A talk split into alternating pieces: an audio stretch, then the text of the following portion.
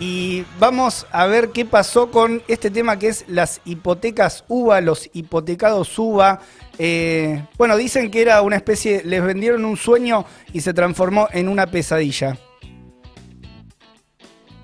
Promesas incumplidas, esta les traigo otra de las promesas incumplidas de Alberto Fernández.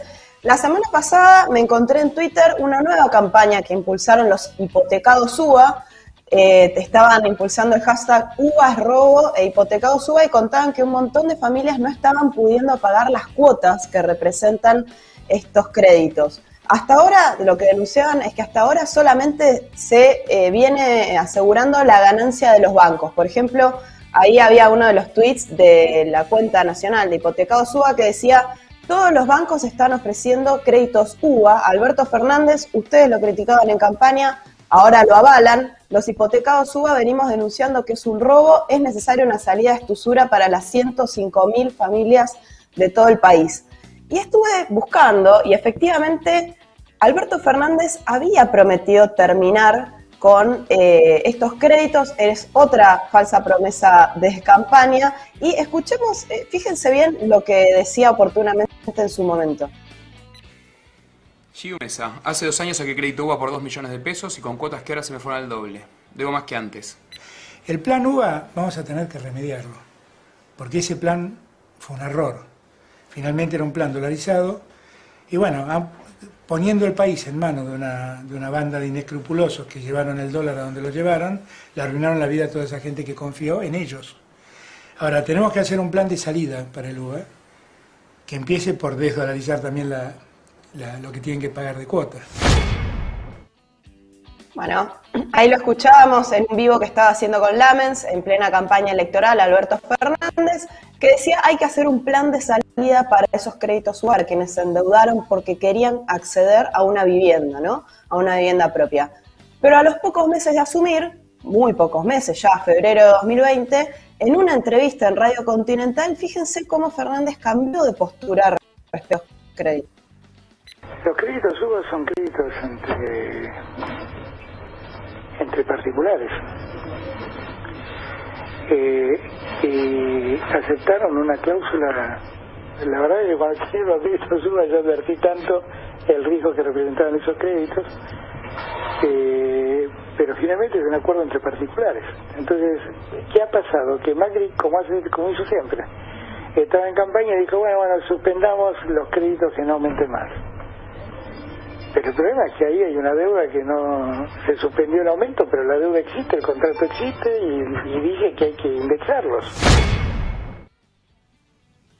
Bueno, ahí repasemos un poco. Lo que dice Fernández, cuando ya era gobierno, cuando ya es presidente, es que eh, es un contrato entre particulares. Primero decía que era una estafa de Macri, ahora dice que es un contrato entre particulares, o sea, le pone la responsabilidad a las familias que se endeudaron, quita la responsabilidad en el Estado que lo impulsó y que lo sigue impulsando y en los propios bancos que están haciendo ganancias con esas tasas altísimas. Ahora, lo que quería era explicar un poquito qué son esos créditos porque quizás no conocen.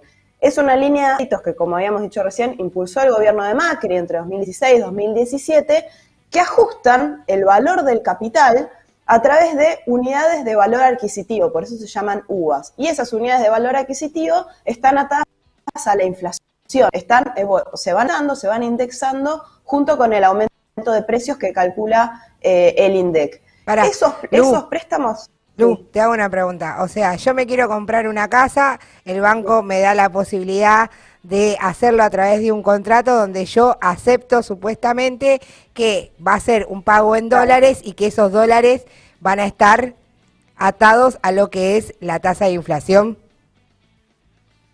No, no, son préstamos en pesos, pero como la inflación está muy atada al dólar en nuestro país, cada vez que hubo una devaluación, efectivamente, y se disparó la inflación, este, todo eso repercute en el capital y a eso se le agrega una tasa de interés. O sea que es una bola de nieve porque se va indexando el capital y se va incorporando una tasa de interés que ganan los bancos. Bien. Eh, e, esos préstamos tenían un plazo de 30 años, incluso pudiéndose este, prorrogar, eh, y eran, se vendieron como que eran una ganga porque los sectores de clase media, que por ahí no podían acceder a los otros préstamos que tenían cuotas muy altas, estos préstamos tenían una cuota inicial muy baja, pero como tenía indexación, eh, con la devaluación del 2018 y la disparada de la inflación, se tornaron impagables. Lo que hizo Macri con la devaluación fue este, congelarlos por un tiempo y después con la pandemia se volvió a congelar las cuotas.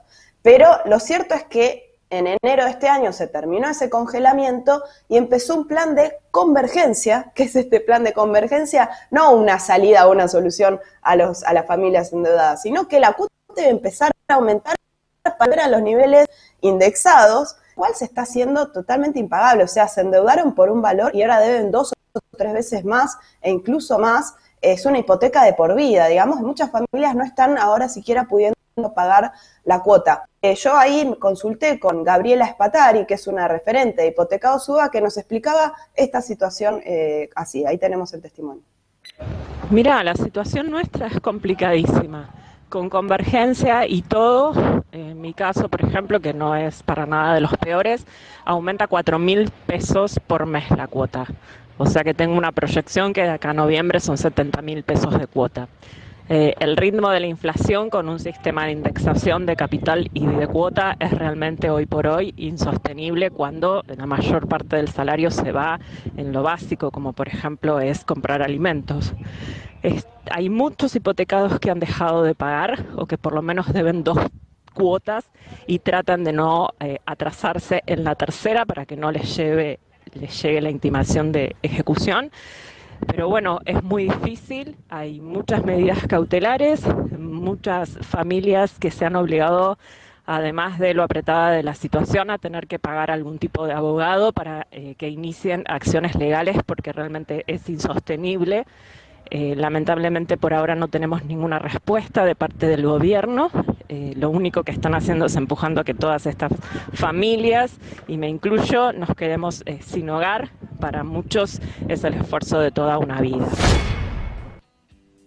Bueno, ahí la escuchamos a Gabriela, que es una de las referentes y también este, endeudada con estos créditos, que lo que dice es que, bueno, justamente están en riesgo de quedarse en la calle y ahora el gobierno lo que hizo fue decir, bueno, la cuota no puede ser más de un 35% de los ingresos, pero eso no se está aplicando eh, y tampoco es una garantía. Así también lo comentaba Gabriela.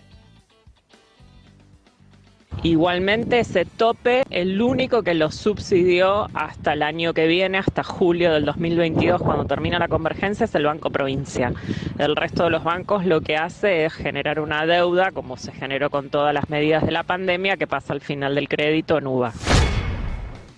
Lu, ahí lo que habría entonces es, es un acuerdo con algunos bancos y por lo que dice Gabriela, específicamente el Banco Provincia estaría habilitando esta renegociación en función de topes que también entiendo eh, que después te multiplica las cuotas, ¿no? Porque si tienes un, un tope en cada, en cada cuota mensual, el, el, valor original que tenías que pagar igual se te, se te extienden los plazos.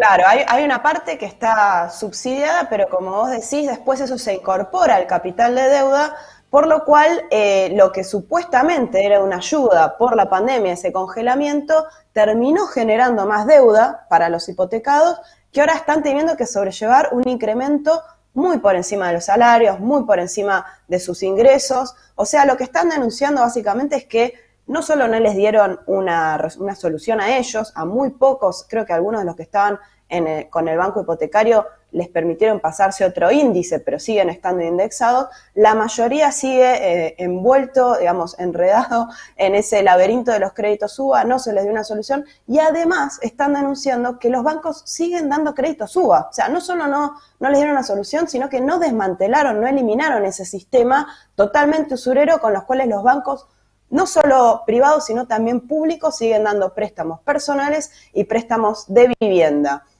Este, ahí teníamos otro de los tweets que justamente mostraba eso, digo, para, para ir cerrando, eh, si bien hay algunos planes de vivienda que llegan a muy poca, a, muy pocos eh, sectores de la población, menos de un 3% del déficit habitacional, estos planes casa propia o procrear dos, son muy pocos, la gran mayoría no puede acceder a una casa propia, eh, son créditos totalmente impagables, este sistema UBA sigue vigente y Alberto Fernández no les dio una solución de fondo, por lo cual esta estafa del sistema UBA todavía está vigente y es imposible para la mayoría trabajadora y, también para la llamada clase media tener, cumplir su sueño de acceder a una, a una casa propia.